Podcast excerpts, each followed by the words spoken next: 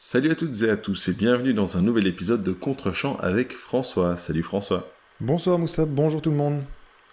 Et aujourd'hui on va parler de Sir Francis Galton. Générique.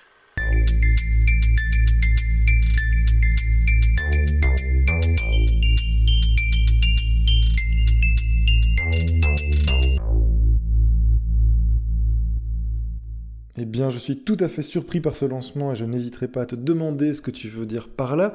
Mais en attendant, c'est mon rôle de pitcher le film du jour. Et donc, je t'ai proposé de voir Moussa cette semaine, Le médecin de famille, Wakolda de son titre originel.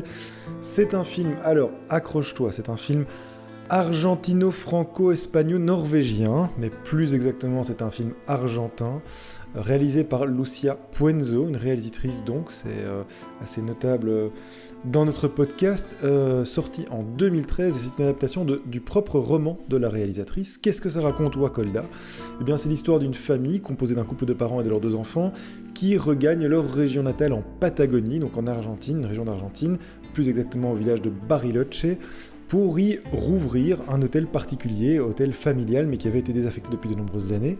Et en route, ils croiseront un médecin étranger d'origine allemande qui deviendra bientôt leur premier client au sein de l'hôtel, mais qui va surtout s'intéresser très vite à leur cadette Lilith, euh, qui présente des symptômes de retard de croissance. Alors, euh, on apprend, on découvre rapidement dans le film que la famille se réinstalle dans une région qui est majoritairement dans les années 60, j'ai oublié de le préciser, euh, occupé par une large communauté allemande.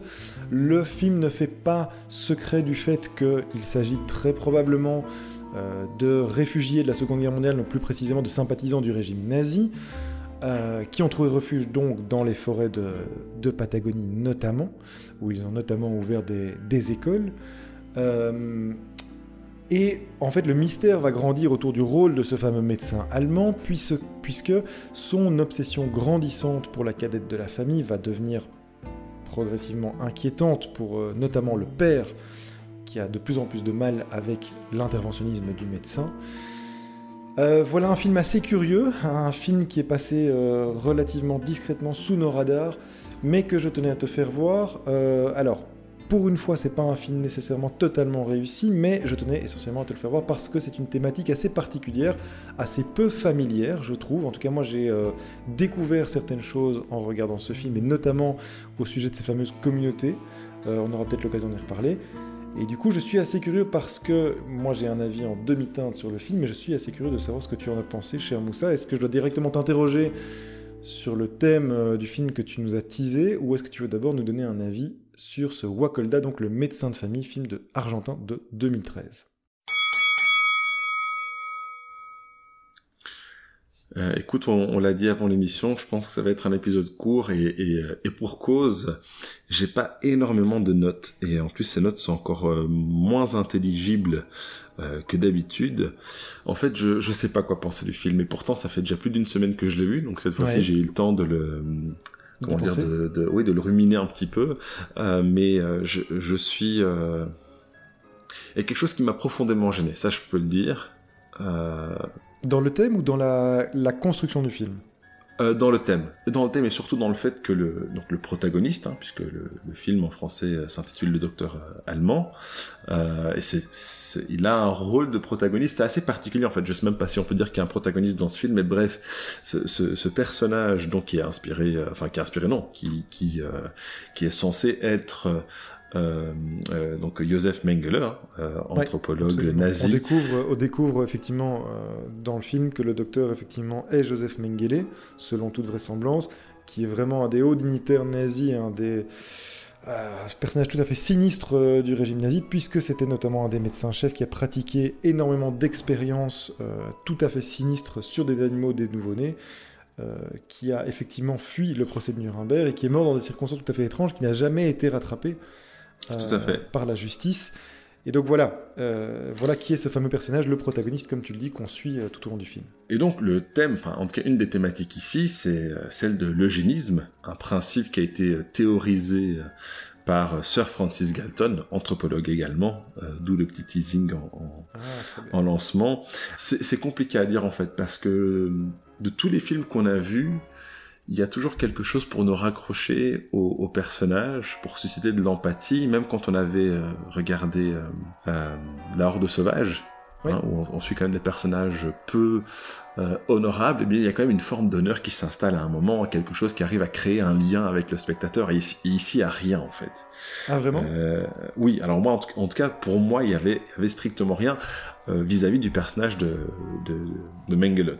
Je pense qu'en fait, j'ai décroché dès le début, et je pense pas du tout que ce soit euh, innocent de la part de la réalisatrice, puisque on, on voit Mengele faire connaissance euh, avec Lilith, donc qui est euh, l'enfant qui a ce fameux retard de croissance dont tu as parlé, et euh, déjà dans la manière dont la caméra euh, montre le regard euh, Mhm. du docteur, on voit qu'il l'observe euh, comme un comme un objet d'une part, mais on peut même euh, on peut même deviner euh, le, regard d'un pédophile en fait.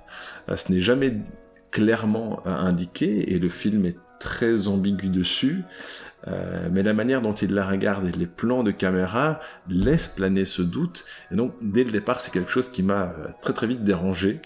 Dans la... Parce que tu, tu trouves qu'il y a une dimension sexuelle dans le, dans le rapport Pas- entre les deux? alors pas pas du tout. Euh, Pas du tout. Mais Ouais, D'accord, alors. ouais. C'est vraiment une question de regard. C'est pas forcément quelque chose de sexuel, mais c'est le regard. Et en fait, on ne sait pas ce qui inspire ce regard. Est-ce que c'est Mhm. purement la curiosité scientifique euh, de cet homme qui, qui veut essayer de, comment dire, produire euh, des humains Parfait, selon ses critères, ouais, tout à euh, fait. C'est ça. Euh, ou euh, est-ce que c'est celui d'un pédophile ou les deux? Et, et je pense vraiment qu'il y a ces- cette ambiguïté et même la manière dont euh, il, il écrit, hein, puisqu'il tient un journal où il écrit sur les personnages et notamment Lilith. Hein, c'est Lilith d'ailleurs qui joue le, le rôle de narratrice ici, puisqu'elle explique en, en quels termes lui, lui l'a décrit.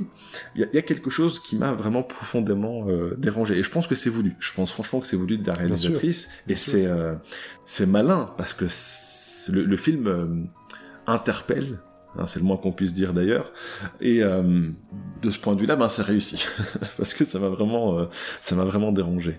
Il y a un climat de malaise, hein. ça on Tout peut à le fait, dire. ouais, le, ouais. le- le film parvient à clairement instiller un- une sorte de mystère autour de ce personnage parce qu'on ne sait pas tout de suite qui c'est, mais tu l'as dit, on se rend bien compte très rapidement de son obsession pour, euh, pour la cadette de la famille. Tout à fait. Euh, et donc effectivement, assez rapidement s'installe, Lucia Ponzo parvient à installer un, un climat d'angoisse, et pas d'angoisse, mais d'anxiété, de malaise. Oui, de malaise. euh, vraiment, c'est malsain. En fait, c'est malsain. C'est vraiment le terme que j'ai écrit dans mes notes, c'est malsain. C'est d'autant plus malsain que Lilith, elle, qui est une enfant, elle est purement innocente, a de la fascination pour ce personnage. Et là aussi, je Bien trouve sûr. que on, on peut saluer euh, la jeune actrice parce qu'elle elle le joue très bien, la manière dont elle le regarde euh, et dont elle, elle lui sourit. Il y a vraiment une fascination de la part de, de cette jeune fille vis-à-vis de, de cet homme quand même très taciturne. Hein, il est voilà, on, on voit la froideur euh, de, de l'officier euh, nazi euh, qui, qui est. euh, Alors là, pour le coup, par contre, l'acteur, euh, j'avais noté son nom. Alex Brendemul, Tout c'est un acteur catalan. Ah bon, Oui, oui, étonnamment, c'est un acteur catalan, tout à mais fait. d'origine allemande, de, si j'en crois Vu son, ce- oui, son nom de famille. Son nom le laisse supposer, en tout cas, je n'en sais pas plus, mais en tout cas, il est né effectivement euh, à Barcelone. Ok. Euh, et qui est, qui est brillant. D'ailleurs, Ouais, euh, incroyable. si vous, vous allez voir les photos, il y a quand même malheureusement un petit air de ressemblance avec le, le personnage, enfin la personne plutôt qui l'incarne. Et, euh, et là, en revanche, voilà, ça je, je ne peux que saluer le, le jeu de l'acteur qui est qui est parfait, qui arrive à retranscrire ce hein, ce, ce côté malaisant et, et- et malsain euh, du, du personnage. Mais tu sais, à, à certains égards, ça m'a ça m'a rappelé le labyrinthe de Pan. Hum, tiens, Euh, ouais. Parce que le, le contexte de la guerre, même si ici on se retrouve après la guerre, mais le contexte de la guerre, le fait qu'il y ait une enfant innocente et qu'elle doive gérer la manière dont elle, euh, elle évolue dans, dans, ce, dans ce cadre, Lilith, elle aussi, est confrontée alors, non pas à la guerre, mais à d'autres euh, d'autres problèmes, notamment euh, tout le harcèlement qu'elle subit à l'école, du fait justement de sa petite taille, le fait qu'elle trouve refuge, alors non pas dans un monde fantaisiste euh, ou fantastique, mais auprès donc de ce personnage pour lequel elle a de la fascination, sauf que voilà, tous ces petits éléments qui me rendent le labyrinthe de Pan très sympathique sont remplacés par des choses beaucoup plus lugubres et beaucoup plus malsaines ici. Et donc voilà, c'est... Ouais, voilà, je sais, sais pas comment expliquer, il y a vraiment quelque chose de viscéral ici qui m'a un petit peu euh, rendu le film, euh, je dirais pas antipathique, Ouais, c'est étonnant que tu, tu, estimes ça dès le départ, en tout cas, parce que faut quand même, euh, faut quand même dire que la représentation de Joseph Mengele, de ce fameux docteur au, au, début du film, en fait, ce docteur est très propre sur lui. tu parles de, de la froideur de l'officier allemand, mais c'est quand même un homme qui présente tout à fait bien, qui est extrêmement poli, effacé, euh, et qui a l'air de c'est justement là que le malaise s'instille, c'est qu'il a l'air bien sous tout rapport, en fait, ce médecin. Et notamment en opposition avec le père, j'aurai l'occasion de revenir sur ce personnage, mais le père de famille semble quand même beaucoup plus rugueux, beaucoup moins rompu aux conventions sociales. Euh, c'est quand même quelqu'un dont tu sens que la communication est beaucoup plus, euh, plus rustre. C'est vraiment un rustre par rapport à ce fameux docteur qui, lui, justement, est bien sous tout rapport. Donc, il y a certes ce regard obsessif, mais il faut bien dire que ce médecin présente bien, en tout, cas à fait. film. Tout à fait, et je pense que c'est là un petit peu le, le mérite euh, de, de Lucia Puenzo, c'est qu'en fait, avec ce premier euh, ce, cette première rencontre et le regard et surtout la, le plan de caméra euh, qui est censé euh, illustrer ce regard du docteur, elle, en fait, c'est un fusil de Chekhov. C'est ce qui va nous permettre de comprendre plus tard dans le film pourquoi ce plan euh, en début et c'est ça que je trouve en fait brillant. Euh, c'est vrai qu'au début euh, j'avais cette gêne j'étais un peu j'étais un peu mal à l'aise mais ce n'est qu'au fil du film que ce malaise s'est vu confirmé. Et jusqu'à la fin d'ailleurs qui elle pour le coup est très très claire. Et effectivement tu dis que le père réagit de façon beaucoup plus rustre. Néanmoins et là c'est peut-être parce que je suis papa également je vois alors c'est un rustre, certes, parfois on le trouve aussi peut-être déraisonnable, notamment dans le fait qu'il refuse que, euh, euh, que le docteur traite sa fille pour l'aider justement à, grandir. Hein. Ça, ça, paraît parfaitement euh, noble comme objectif, même si lui ne le fait pas avec des intentions nobles. Euh, et donc, on se demande, mais pourquoi est-ce que le père est déraisonnable? Après tout, pourquoi pas? Euh, Et ça aussi, encore une fois, je trouve que c'est parfaitement brillant de la part des scénaristes et de la, de la, et de la réalisatrice. Mais je vois et je comprends également le, la volonté de préserver son enfant d'un agent extérieur quel qu'il soit, hein, ici donc ce docteur, mais de quelque chose d'extérieur qui pourrait euh, constituer un risque.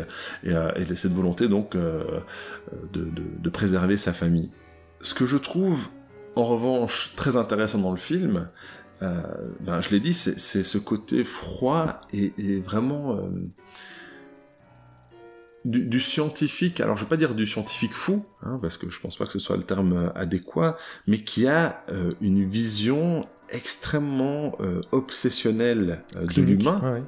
Euh, et donc c'est pour ça que je parlais d'eugénisme, qui est beaucoup plus obsédé en fait, et c'est ça qu'on apprend, hein, je parlais d'intentions qui sont pas nobles, il ne souhaite pas forcément aider Lilith, même si, encore une fois, il y a de l'ambiguïté, on peut se dire qu'il s'y attache, mais il y a vraiment l'obsession de réussir à prouver euh, le fait qu'on peut avoir des, des, des, humains supérieurs en fait, mhm. euh, et qui est qui est malaisant, notamment par le biais de ce carnet. Le, le, les, les, séquences avec le carnet, hein, quand, quand, on y prête attention, parce que j'ai vraiment été attentif, elles sont, elles sont terrifiantes. Euh, et en gros, c'est le, le, meilleur carnet de psychopathe qu'on ait vu depuis Seven. Oui, mais oui. Ça, ça, fait très très fort penser à, à ça effectivement, il y a quelques visions euh, arrêtées sur ce carnet avec beaucoup de croquis, beaucoup de prises de notes.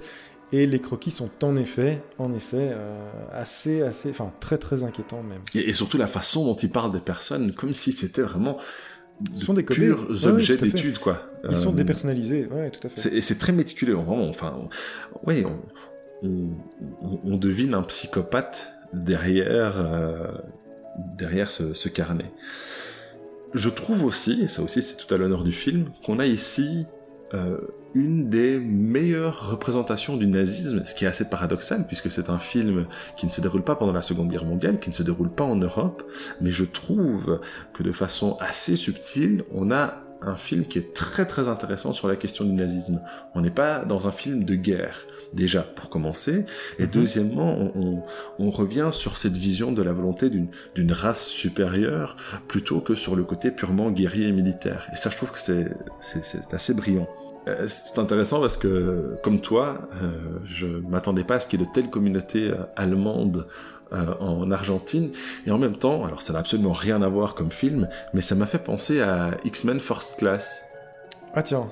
Ah oui, oui, je, oui, je crois que je comprends pourquoi. À Cuba, oui. Mais oui, alors non, c'est pas à Cuba, il me semble que c'est en Argentine aussi, que lorsque euh, Magneto ah, euh, cherche, les, cherche les officiers nazis, et qui, je pense qu'il se, se, trouve justement en Argentine à ce moment-là. Et, euh, et c'est intéressant parce que du coup, ça veut dire que il y avait quand même un, minimum de recherche pour, pour ce X-Men-là. Et, et, du coup, ça rend cette séquence beaucoup plus... Ça, ça, lui donne beaucoup plus de sens. Parce que j'ignorais complètement que qu'il s'agissait d'une réalité historique. Un dernier point que, que j'ai noté, désolé, c'est absolument décousu, mais c'est parce que je vous ai dit, je sais pas vraiment comment aborder ce film. Il y a un, c'est un bête truc, mais euh, lorsque euh, le bébé est né, puisque la maman de l'élite est enceinte et, euh, et accouche d'un enfant euh, prématuré, va accoucher de jumeaux. Ah oui, oui, des jumeaux, tout à fait. Ce sont des jumeaux. C'est pour ça que je l'ai mis au pluriel, ok, parce que j'ai mis, en fait, j'ai noté des vrais bébés, et ça, c'est toujours quelque chose qui est assez particulier.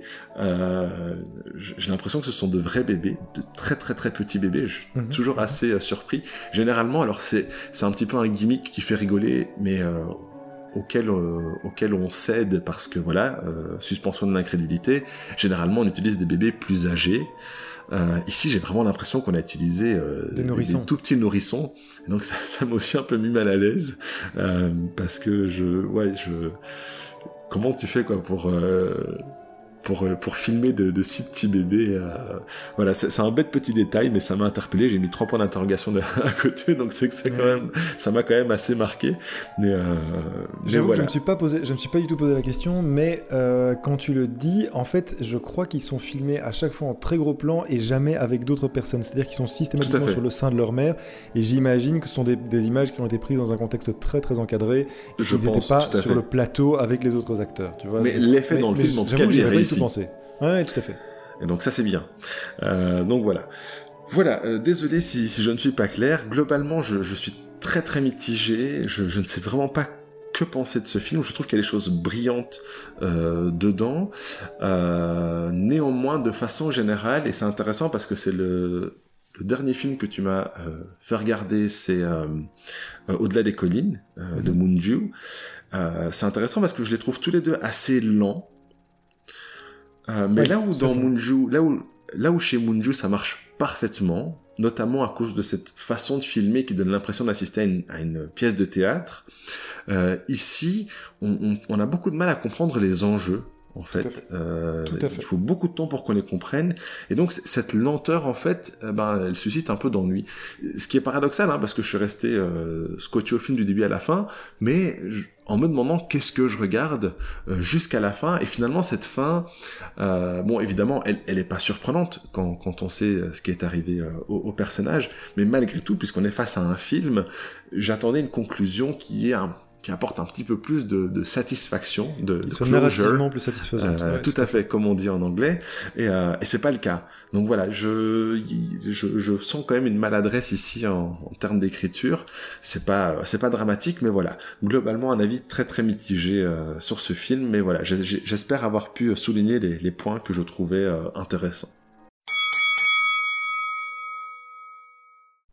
Ok, pas mal de choses euh, sur lesquelles j'aimerais euh, j'aimerais rebondir, mais je pense que tu as, souligné pas mal d'éléments intéressants. Alors d'abord, c'est un film que moi j'ai trouvé pertinent. Pourquoi est-ce que je voulais te le faire voir? Parce que j'ai trouvé pertinent euh, pour sa thématique. Je savais que bah, c'est comment dire quelque chose de relativement connu que beaucoup de dignitaires nazis s'étaient exilés, notamment en Amérique du Sud, et donc euh, j'avais cette image effectivement de quelques types perdus dans la jungle. Oui, c'est ça. Mais il se trouve que euh, là, on a le regard d'une réalisatrice argentine et qui dépeint en réalité euh, quelque chose de beaucoup plus structurel et construit que ce que j'imaginais. C'est-à-dire que on découvre que de véritables communautés se sont installées là, qu'ils ont ouvert des écoles, que c'était véritablement des villages qui étaient investis par des, des familles entières, et donc ce ne sont pas simplement quelques hauts dignitaires qui ont été se planquer dans la pampa, pas du tout ce sont réellement des communautés, des descendants de nazis, ou des, membres de la famille directe, mais avec les familles au complet, qui sont partis dans cette région. Alors pourquoi la Patagonie euh, J'ai appris pour la petite histoire qu'en réalité, euh, cette région renvoie, est relativement similaire au niveau de sa topographie, à notamment certains paysages de Bavière et de Suisse. Et que donc, c'est pour ça que pas mal d'Allemands qui se sont exilés à la fin de la Seconde Guerre mondiale dans cette région euh, ont opté pour ces paysages parce qu'ils leur rappelaient potentiellement des paysages euh, qu'il connaissait en Europe. Est-ce que je peux t'interrompre deux secondes? Ouais. Parce que moi, la manière dont le film le présente, j'ai même cru comprendre qu'en fait, euh, cette, cette expansion un petit peu du nazisme, elle avait même commencé pendant, euh, pendant l'essor du Troisième Reich. Est-ce que j'ai mal compris c'est fort possible. Non, non, effectivement, le film a l'air d'indiquer cela. Je t'avoue que je ne connais pas exactement cette histoire, mais en effet, euh, c'est dès, l'épo- dès le- enfin, pendant la Seconde Guerre mondiale, voire même peut-être un peu avant, que cette expansion avait, avait l'air d'a- d'avoir pris place. Et c'est peut-être tout ce qui explique aussi pourquoi tant de dignitaires nazis ont fui après la guerre euh, sur place. Parce qu'il y a quand même pas il y a, mal il y a de une choses école, il y a quelque chose de très structurel. C'est pas Ouais, juste des, gens, comme Et tu l'as dit, qui ont, Ça qui ont correspond migré. tout à fait à une réalité, et c'est pas encore une fois quelques villages euh, en Argentine, puisque à un moment il est question d'exiler, enfin de, de- de faire fuir Mengele euh, au Paraguay, où visiblement il y a le même type de communautés qui se sont installées. Donc c'est vraiment quelque chose de structurel et à, à- à assez large échelle. Euh, pour la petite histoire d'ailleurs, un de mes collègues qui est récemment parti euh, en Argentine a pu constater qu'il y a qu'une communauté allemande est extrêmement implantée là-bas et donc que tu rencontres en Argentine encore des, des, des gens d'origine allemande, blonds aux yeux bleus. Ça explique beaucoup de choses. Donc voilà, c'est thématiquement, j'ai déjà trouvé ça intéressant, ne serait-ce que d'un point de vue pédagogique, parce que ça te, montre une réalité qu'on ne soupçonne pas et qui pourtant est bien euh, effective, pour ne, pas dire, euh, pour ne pas dire réelle, et effectue une répétition. Euh, donc ça, c'est la, première, chose, c'est le point de vue thématique. C'est un point de vue qu'on n'a pas souvent l'habitude de voir, et c'est pour ça qu'il me semblait pertinent de te, le montrer. Ce que le film réussit, je trouve, tu l'as déjà abordé, c'est son ambiance de mystère.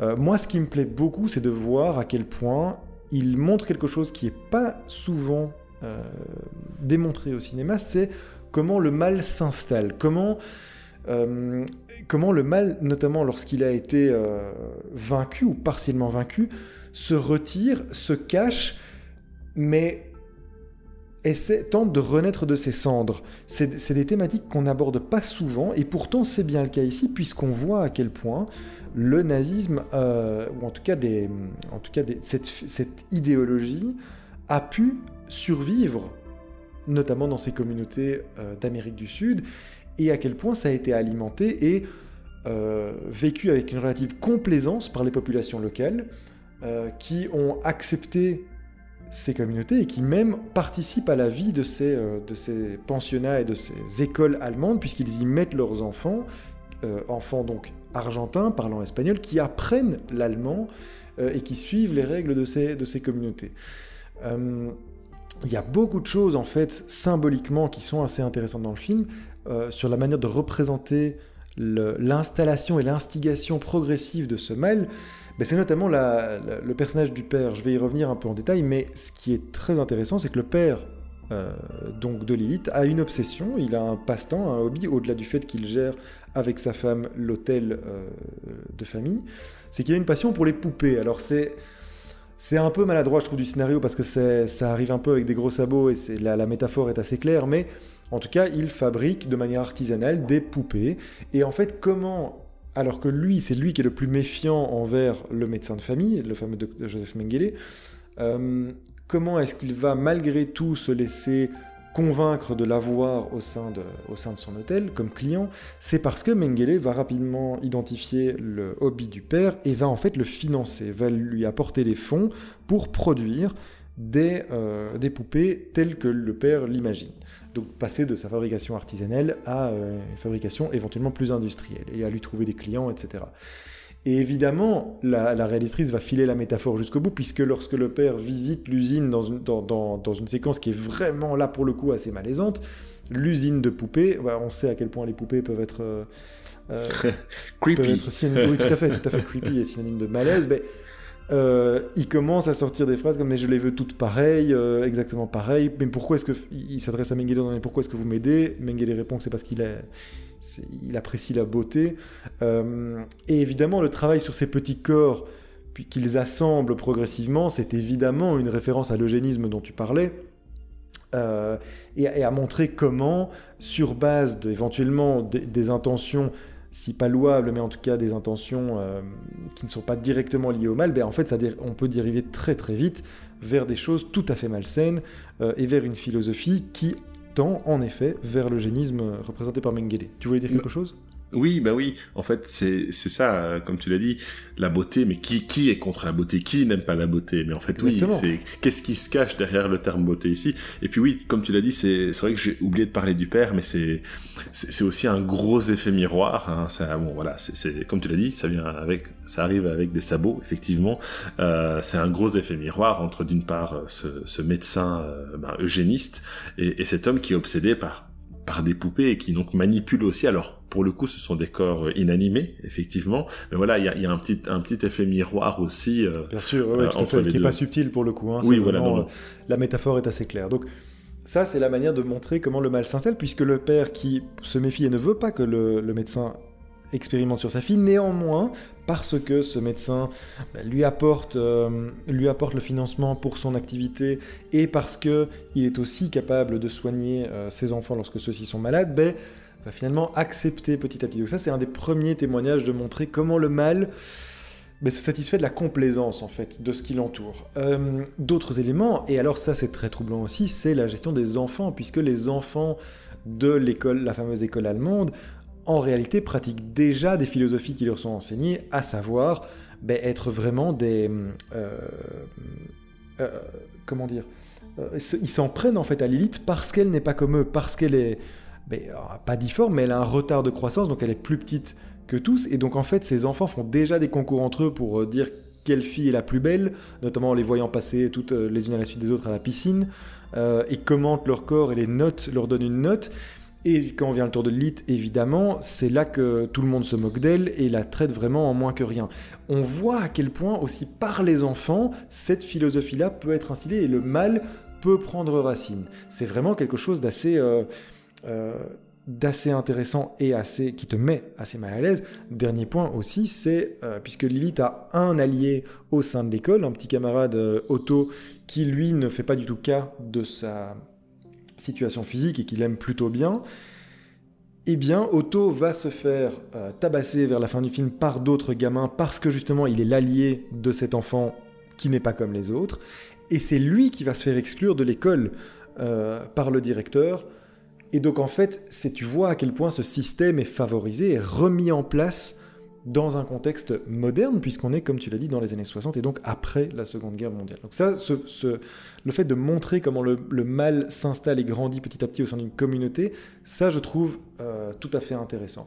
Malheureusement, le film, et tu l'as déjà abordé, euh, je trouve, échoue à établir un suspense parce que, et c'est des mots que tu, as, que tu as cités, et tu as tout à fait raison, il y a un manque d'enjeu dans le film, d'enjeu narratif. Euh, c'est tout à fait pertinent de décrire des situations réelles et qui ont existé. Il faut néanmoins, lorsque tu, présentes un récit, pouvoir amener une construction qui intéresse le spectateur et qui l'emmène avec toi, et, notamment en apportant des rebondissements. Ici, le film, en fait, en réalité, il ne se passe pas grand-chose. On te dépeint un épisode euh, romancé euh, et supposé, mais il n'y a finalement que peu de rebondissements, peu de choses qui peuvent accrocher le spectateur. Et donc, on est presque plus dans du c'est pas du documentaire, bien sûr, parce que cet épisode, la vie de Mengele, en fait, après la Deuxième Guerre mondiale, est très très peu connue, a été très peu documentée, euh, puisqu'il se cachait euh, énormément qu'il a vécu dans une vie de, réclusion et de secret, surtout.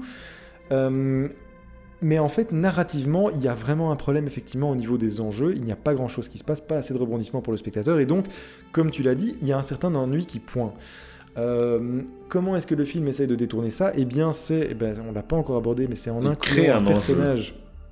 Il va en effet créer un enjeu qui est l'enjeu des, chasseurs de nazis, donc qui ont réellement existé, puisque au sein de l'école, un agent infiltré euh, joue le rôle de la photographe de l'école, mais elle est en réalité euh, un agent du Mossad. L'archiviste même. Tout à fait. Elle est, elle est infiltrée au sein de cette communauté pour tenter de détecter ces fameux dignitaires qui sont chassés par le Mossad et par l'État d'Israël pour être, euh, pour jugés. Euh, le problème, selon moi, c'est que cette, intrigue, finalement, ne, ne, tient pas beaucoup la route et est résolue sur la fin dans un espèce d'anticlimax. Et là où moi, je trouve que le film, malheureusement, témoigne de son échec, c'est que, ben, je pense qu'on peut spoiler, puisque c'est de toute façon le sens de, l'histoire du personnage pour ceux que ça intéresserait. Mengele s'échappe à la fin du film, donc ne se fait pas attraper par le Mossad. Euh, le film se termine sur deux cartons, donc sur euh, du texte expliquant la destinée des personnages. Donc Mengele a vécu encore euh, en secret pendant des années et n'a jamais été rattrapé par le Mossad. Et surtout, la, fameuse agente, il y a un carton qui indique qu'elle qu'on l'a retrouvée morte le lendemain, donc visiblement identifiée par la communauté qui l'entourait, et donc elle a été, elle a été tuée. Mais ça, je trouve que c'est vraiment un, aveu d'échec du film, parce que jamais il y a du danger qui pèse sur cet agent, ça ne t'est jamais montré dans le film, à part un échange avec Mengele sur la toute fin, mais qui est quasiment pas justifié. Euh, jamais ce, danger-là ne semble peser sur elle, et soudain tu te rends compte par un carton à la fin du film que en fait elle était en danger et elle a été tuée, etc. Mais ça ne marche pas parce que ça n'a jamais été installé dans le film et ça n'a jamais été un enjeu pour le spectateur. Donc pour moi le fait de, de placer un carton comme ça est presque malhonnête parce que c'est presque un aveu d'échec euh, du film parce qu'il n'a jamais mis ça en place euh, au long de son récit.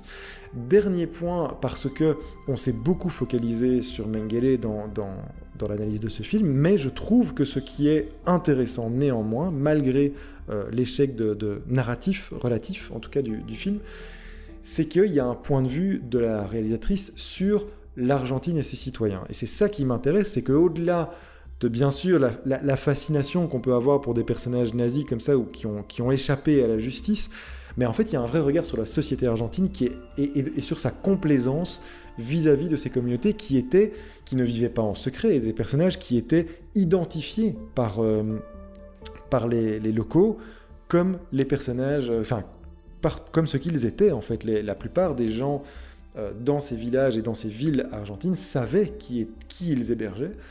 Euh, et c'est justement le, père, je voulais en parler, puisque pour moi il est vraiment la symbolisation de cette Argentine face au problème, qui est méfiant en effet, mais qui est complaisant et qui en fait va se réveiller trop tard et va finalement euh, indiquer aux autorités où trouver Mengele, mais c'est trop tard, et c'est notamment pour cela que Mengele peut s'enfuir. Et donc c'est ce regard sur cette société argentine méfiante mais complaisante qui m'intéresse aussi et qui je pense est pertinent dans, le film. Ça n'empêche pas, comme tu l'as dit, qu'il y a un vrai problème d'enjeu et, euh, et, que donc le film échoue, je trouve, à, euh, à tenir le spectateur jusqu'au bout et à proposer un vrai récit narratif. Néanmoins, il vaut quand même pour son ambiance, pour sa thématique, qui est euh, assez inédite, et pour son ambiance de mystère, parce qu'il y a vraiment quelque chose qui plane tout au long du film et qui est assez remarquable. Maintenant, clairement, euh, on est dans une semi-réussite selon moi, et il y a un vrai problème narratif qui fait que ce film n'est pas un grand film, mais je trouve une curiosité euh, par rapport à, tout ce qu'on peut regarder, et de toute façon, regarder un film euh, argentino-franco-espagnol-norvégien, c'est déjà une curiosité en soi. Oui, tout à fait. Eh bien écoute, je propose qu'on clôture sur, sur ces paroles. Très bien, très bien. Merci beaucoup Moussa d'avoir fait l'effort de, de regarder euh, au-delà du malaise. mais, merci à toi. Euh, et puis on se dit à la prochaine fois pour euh, peut-être quelque chose d'un peu plus joyeux. Ben non, ben non, pas quelque chose d'un peu plus joyeux, ah, tout aussi sanglant, voire même plus. Puisque qu'est-ce qu'on va regarder la prochaine fois, Moussa? Eh bien, je t'ai demandé de regarder Battle Royale de Kinji Fukasaku, un film de 2000. Mon Dieu, il date de 2000 déjà ce film, mais je me sens vieux. Ça va saigner. Ouais, oui, tout à fait, tout à fait. Eh bien voilà, le rendez-vous est pris. Euh, donc comme, comme je te l'ai dit, hein, les, dix prochains films euh, après cette dizaine, je vais prendre que des films d'enfants. D'accord Oh non euh, Mais c'est pour ça, plus tu prends des films joyeux et des comédies, plus je compense évidemment avec du drame social. On a fait le drame social russe, le drame social roumain, ben, je vais devoir continuer sur ma lancée. Franchement, sur cette dizaine, je pense qu'à part, à part Superman peut-être, je pense que j'ai rien pris de, de très très joyeux. On s'est quand même bien marré avec Walk the Dog. Oui, oui, oui. Je parlais des films que moi j'avais proposés. Euh, mais bon, tu t'es rattrapé après avec, euh, avec des films euh, bien bien sombres. Mais on n'en dit pas plus pour l'instant, mais il me semble que pour le dernier film de cette dizaine, tu vas te rattraper. On va avoir quelque chose d'incroyablement lumineux, joyeux et dansant. Voilà, donc le, teaser est fait. on vous dit donc ben, au prochain épisode et on vous souhaite un bon film. Salut. Tout le monde, merci beaucoup, salut